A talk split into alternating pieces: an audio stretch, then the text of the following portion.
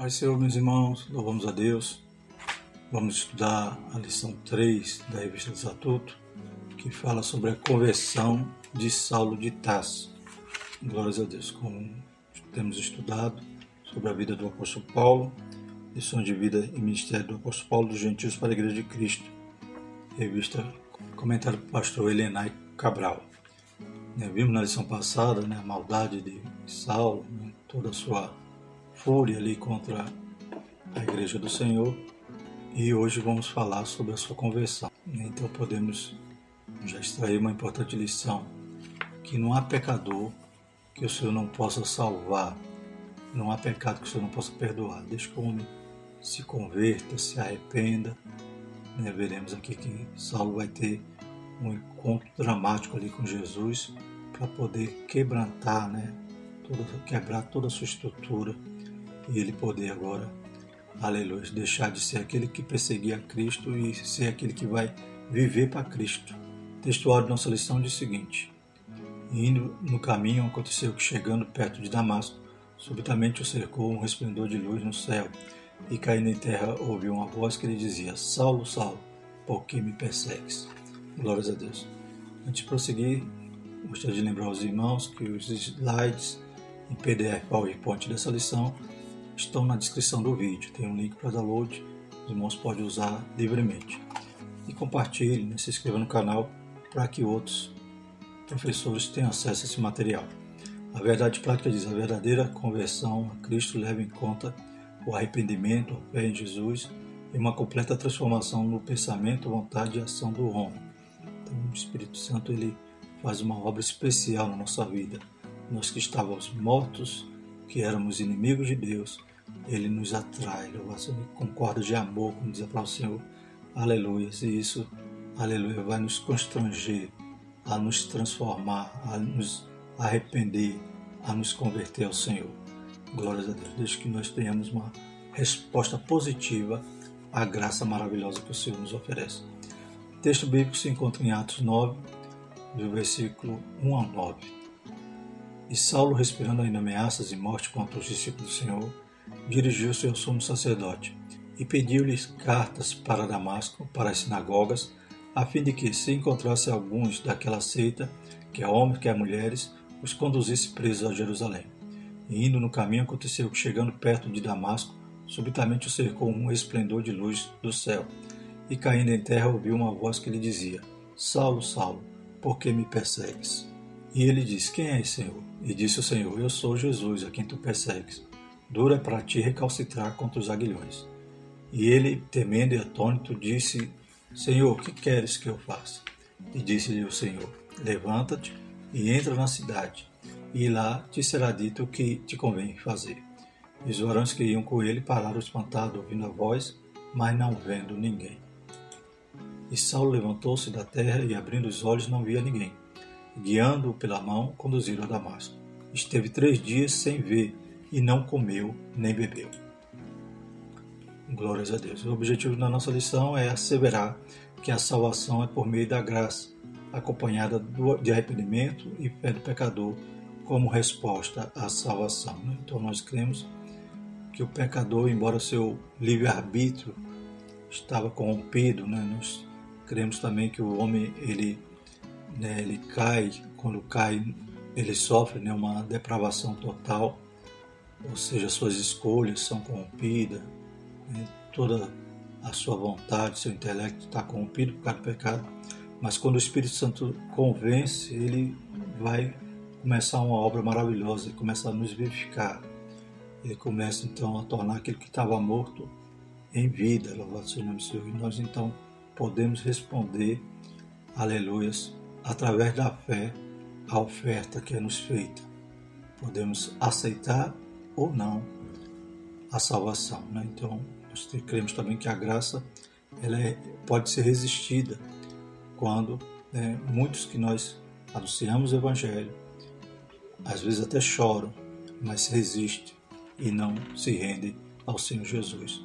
Porém, glórias a Deus, muitos se rendem, aleluia, se entregam ao Senhor, recebem Ele como Senhor e Salvador. Glórias a Deus como uma resposta positiva a graça, que é o meio pelo qual nós somos salvos. Objetivos específicos: apresentar a conversão de Saulo como um ato da graça de Deus, relacionar a conversão de Saulo com a doutrina bíblica da conversão e elencar três faculdades interiores que são transformadas na conversão. Vamos aprender cada objetivo desse nos tópicos da nossa lição. A gente vê que a graça de Deus realmente foi o encontro de Saulo, porque ele era mau, né? ele praticou coisas terríveis, como na lição passada, nem mulheres ele né, poupava, crianças, e a forma como ele perseguiu ali os cristãos, imaginando estar fazendo um favor a Deus, demonstra toda a sua ignorância. Mas Deus foi misericordioso, aleluias, e foi ao encontro de Saulo, derrubando ele por terra, ali no caminho de Damasco. Introdução. A conversão de Saulo de Tarso indiscutivelmente foi um dos mais importantes acontecimentos da história do cristianismo. Saulo tornou-se um dos mais céleres defensores na doutrina de Cristo, né? O Senhor que trabalhou aquele vaso, né? Aleluia, e foi um vaso de honra para, para a obra do Senhor, né? Então ele uma das personagens mais aleluias importante ali do Novo Testamento, referente né, à comunicação e a o ensino da palavra de Deus, né, como veremos em lições futuras. Aleluia. Ele foi plantador, discipulador, né, tinha dedicação, amor, então tudo isso demonstra como Deus né, agiu de maneira graciosa na vida de Saulo. Nessa lição veremos como ele passou por uma mudança radical na forma de pensar acerca do nosso Senhor. No caminho para Damasco, de um modo poderoso, Jesus chamou a razão entendimento de Saulo, e este mudou de atitude por meio de uma impactante experiência sobrenatural. Né? Então, precisou de um impacto, né, de algo sobrenatural para desviar Saulo da, dos seus intentos maus, da sua fúria, para ele então perceber o seu erro. Assim, se por um lado Cristo tomou a iniciativa, por outro Saulo respondeu com arrependimento e fé. Primeiro ponto, a conversão de Saulo, um ato da graça de Deus a conversão de Saulo e sua experiência sobrenatural. Em Atos 9:3, Lucas narra a impactante experiência sobrenatural de Saulo no caminho para Damasco, surpreendido pelo resplendor do céu, mais forte que a luz do sol do meio-dia. O perseguidor da igreja caiu por terra e ficou cego. Então, vemos aqui algo maravilhoso, pois a luz que Saulo viu foi era mais forte que a luz do sol ao meio-dia.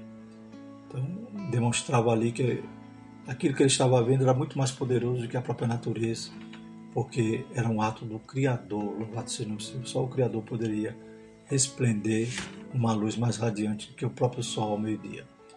E milagres, né, a gente percebe ali que foi atos milagrosos na vida de Saulo, pois todos viram a luz, mas não ficaram cegos. Porém, Saulo ficou cego, né, fazia parte ali daquele impacto que Jesus provocara na vida de Saulo, mudando a trajetória completamente da sua vida. E também Saulo ouviu Jesus falar, os outros ouviram o barulho, mas não compreendiam o que estava acontecendo.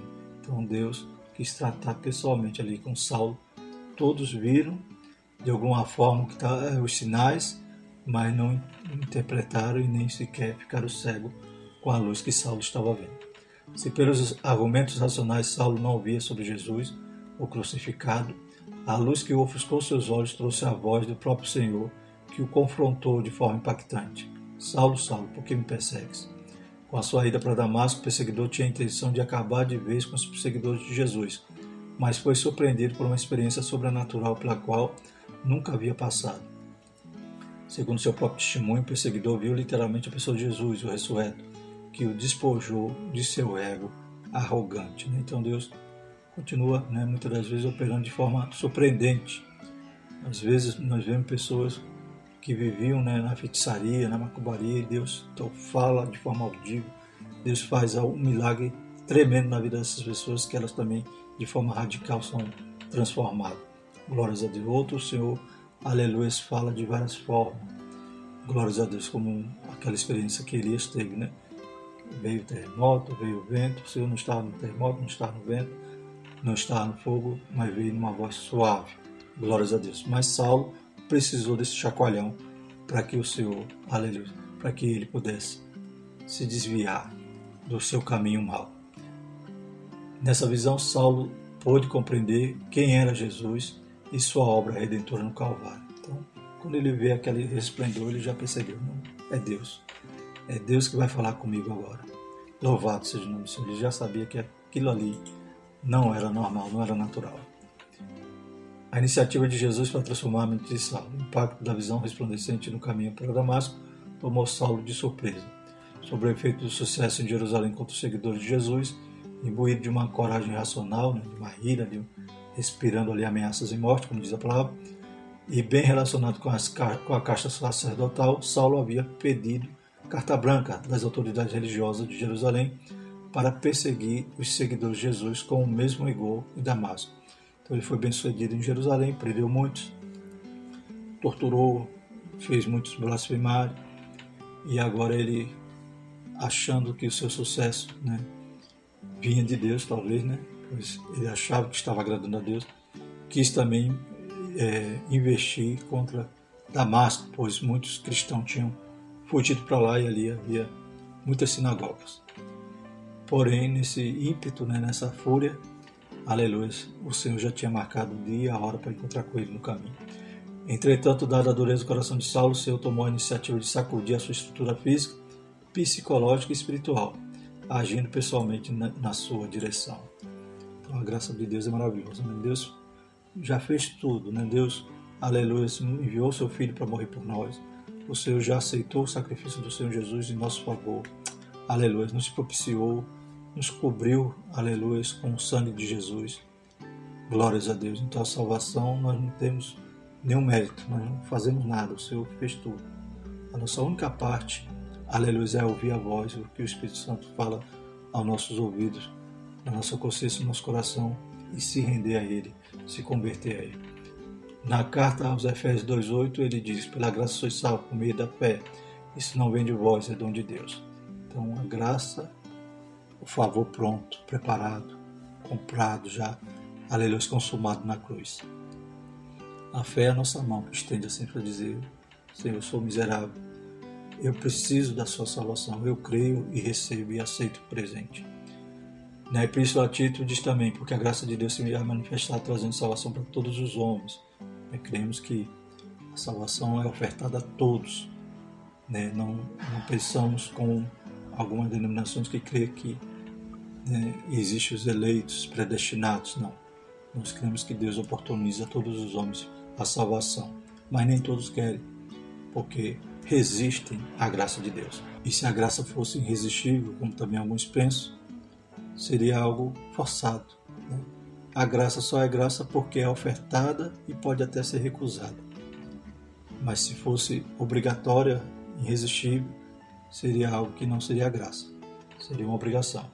Logo, ponto de partida da experiência da salvação de todos os homens é a graça de Deus. Essa graça é o favor imerecido de Deus, que em sua justiça é satisfeita na morte expiatória de Jesus. Aqui o mérito todo é de Cristo. Aos Romanos ele escreve: Porque todos pecaram e destituídos estão da glória de Deus, sendo justificados gratuitamente pela sua graça, pela redenção que há em Cristo Jesus. Né? É graça, é gratuita, mas não custou de graça, né? Foi pago um alto preço.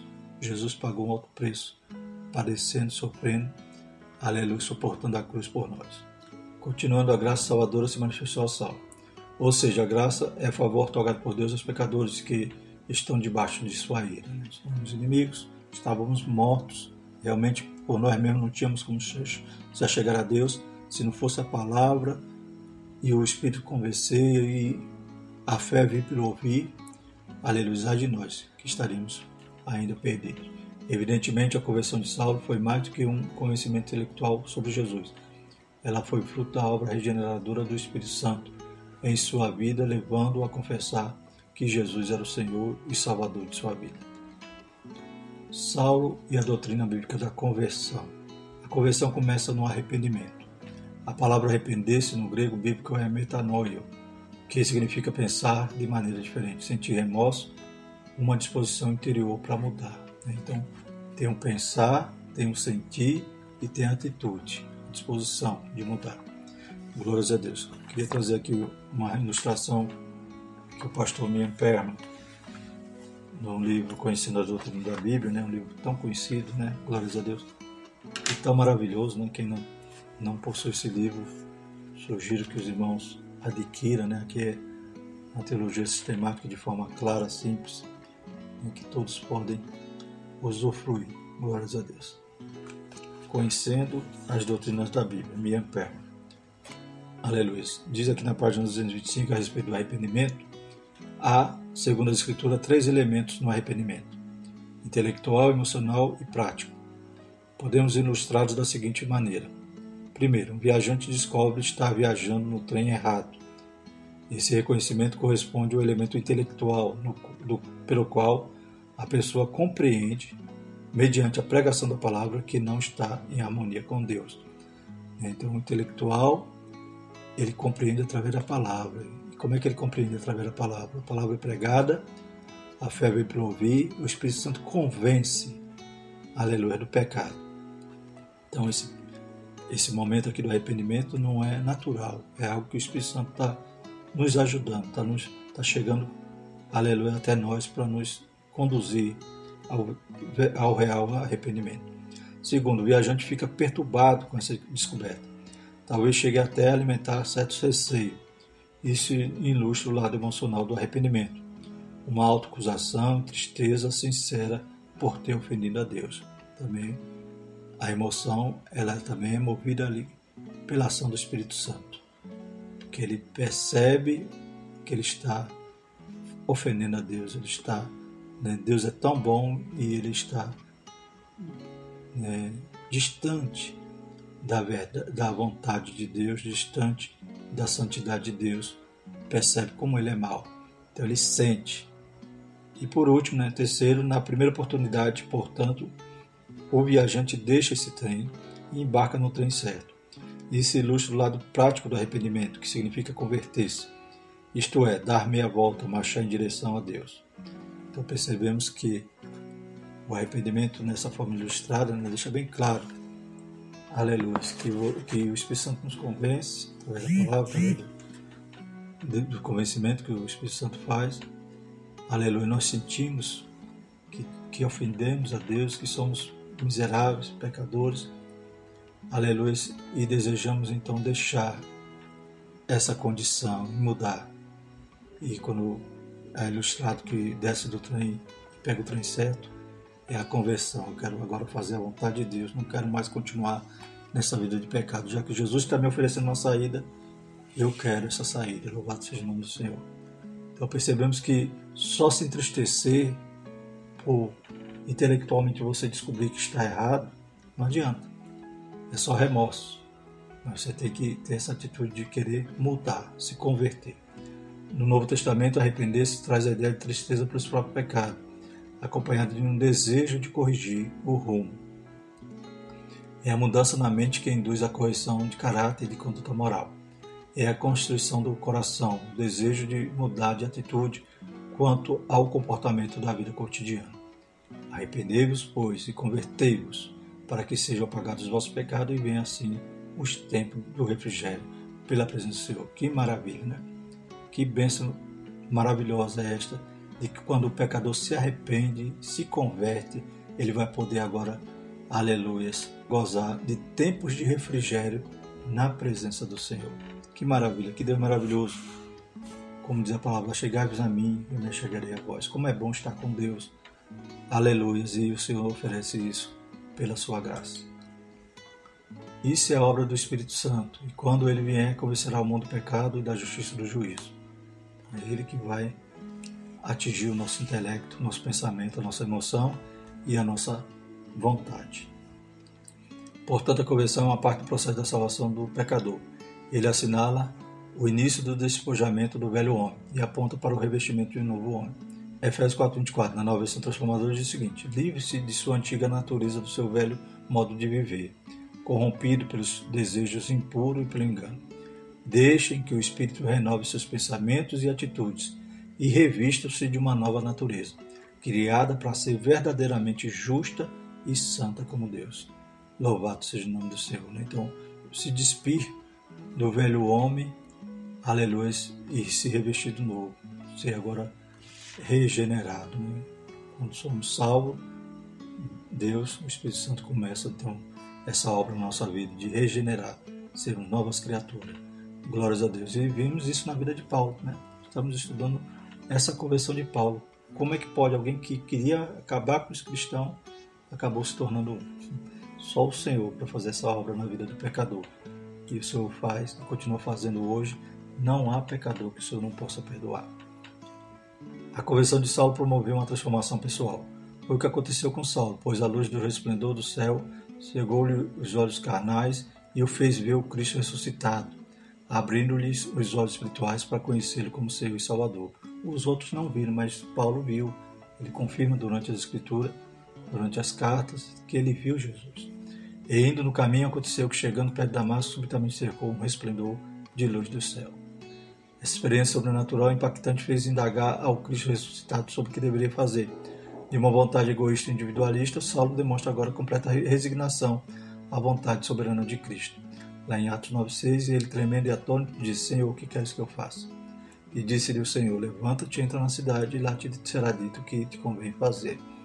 Então, aqueles que achavam, não, Jesus é blasfemo, Jesus é terrível, como pode? E essas pessoas que agora seguem Jesus, se dizem judeus, estão seguindo Jesus, são tudo, né, fazem parte dessa seita terrível temos que acabar com isso. Mas quando ele vê aquela luz, que ele vê que é algo do céu, que é Deus que vai falar com ele, ele pergunta quem é Senhor, e Jesus responde: Eu sou Jesus, a quem tu persegues. Duro para ti é recalcitrar, recalcitrar contra os aguilhões. Então cai por terra toda aquela ira, toda aquela opinião formada que ele tinha, e ele agora entende que quem é Jesus, que realmente Jesus era o Filho de Deus, era o Messias, Louvado seja o nome do Senhor. E agora ele tinha raiva de Jesus, agora ele quer obedecer a Jesus. Ele acaba de aceitar o senhorio de Cristo na sua vida. Aleluia.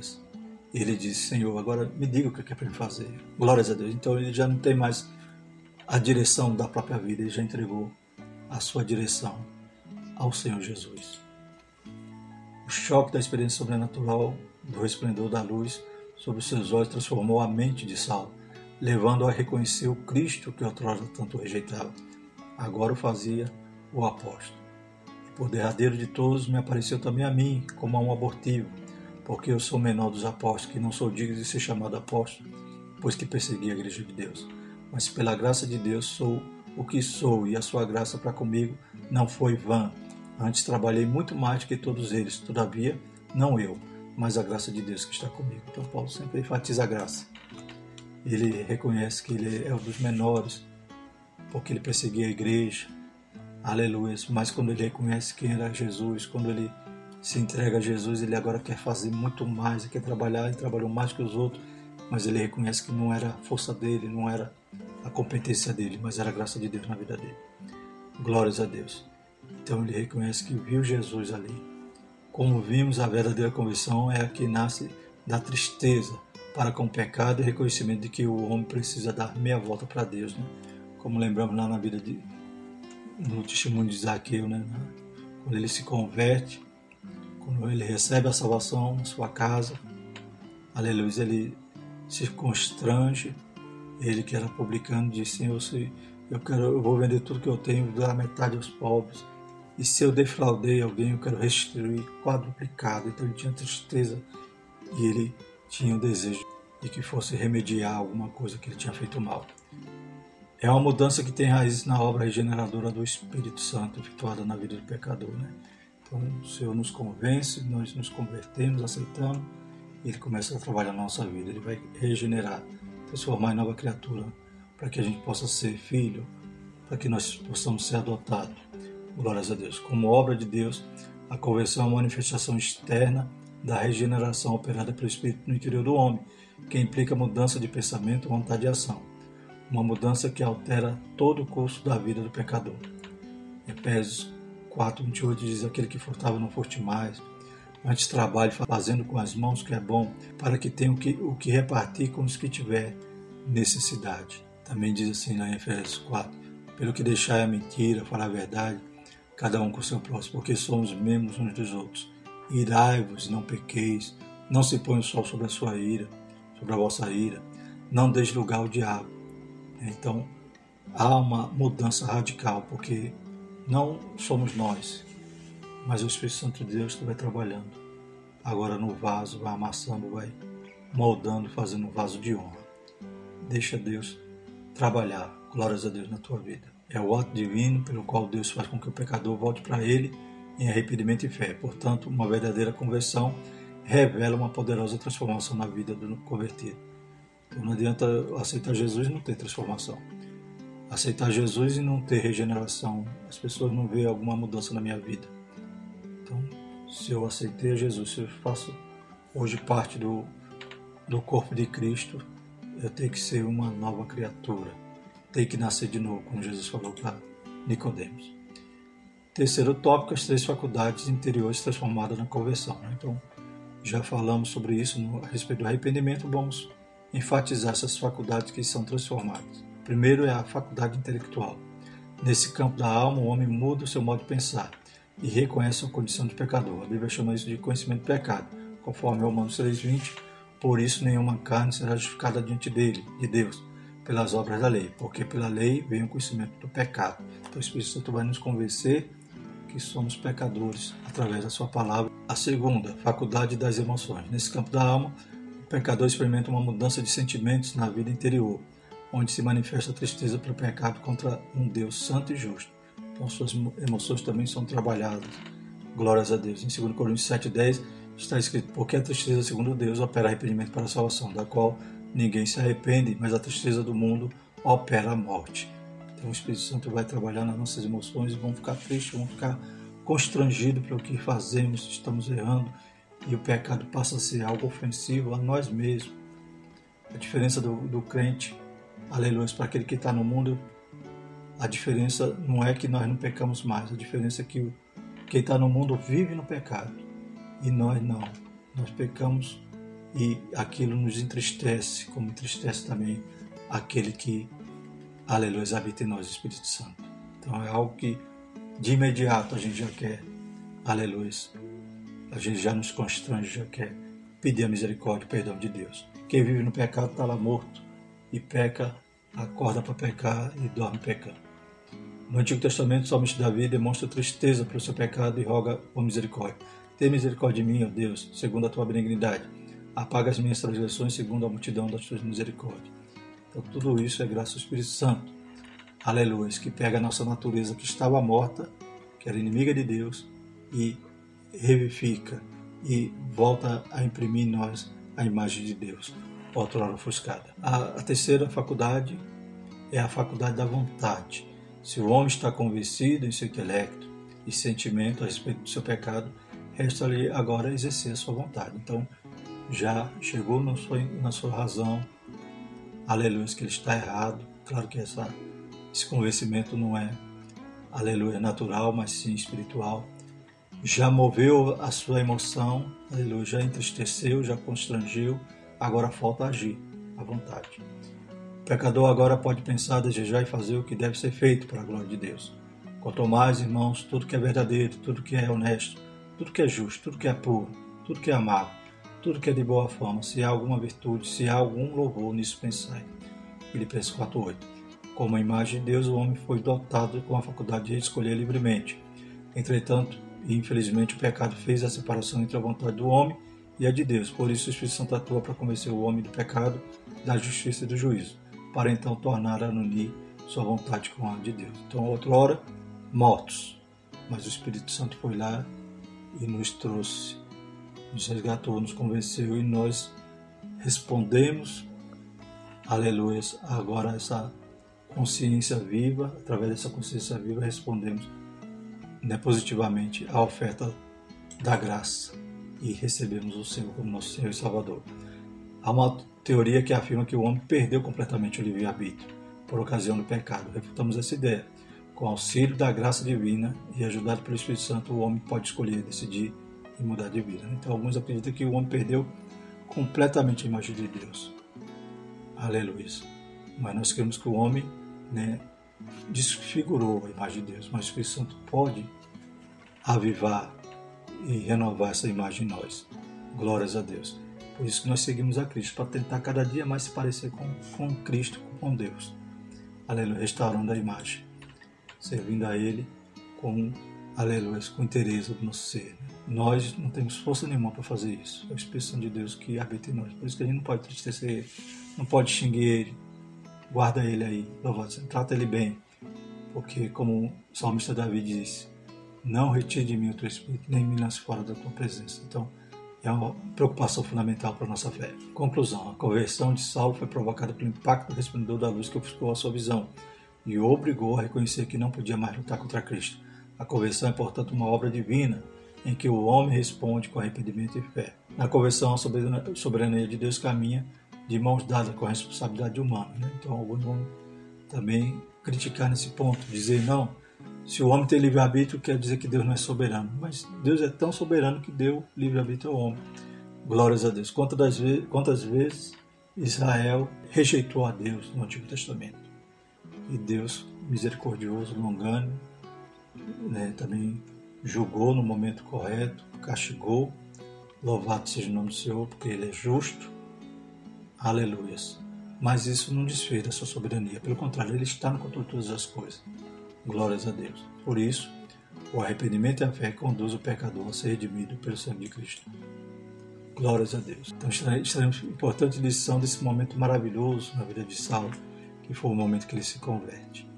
Glórias a Deus. A próxima lição, lição 4, vamos continuar estudando a vida dele.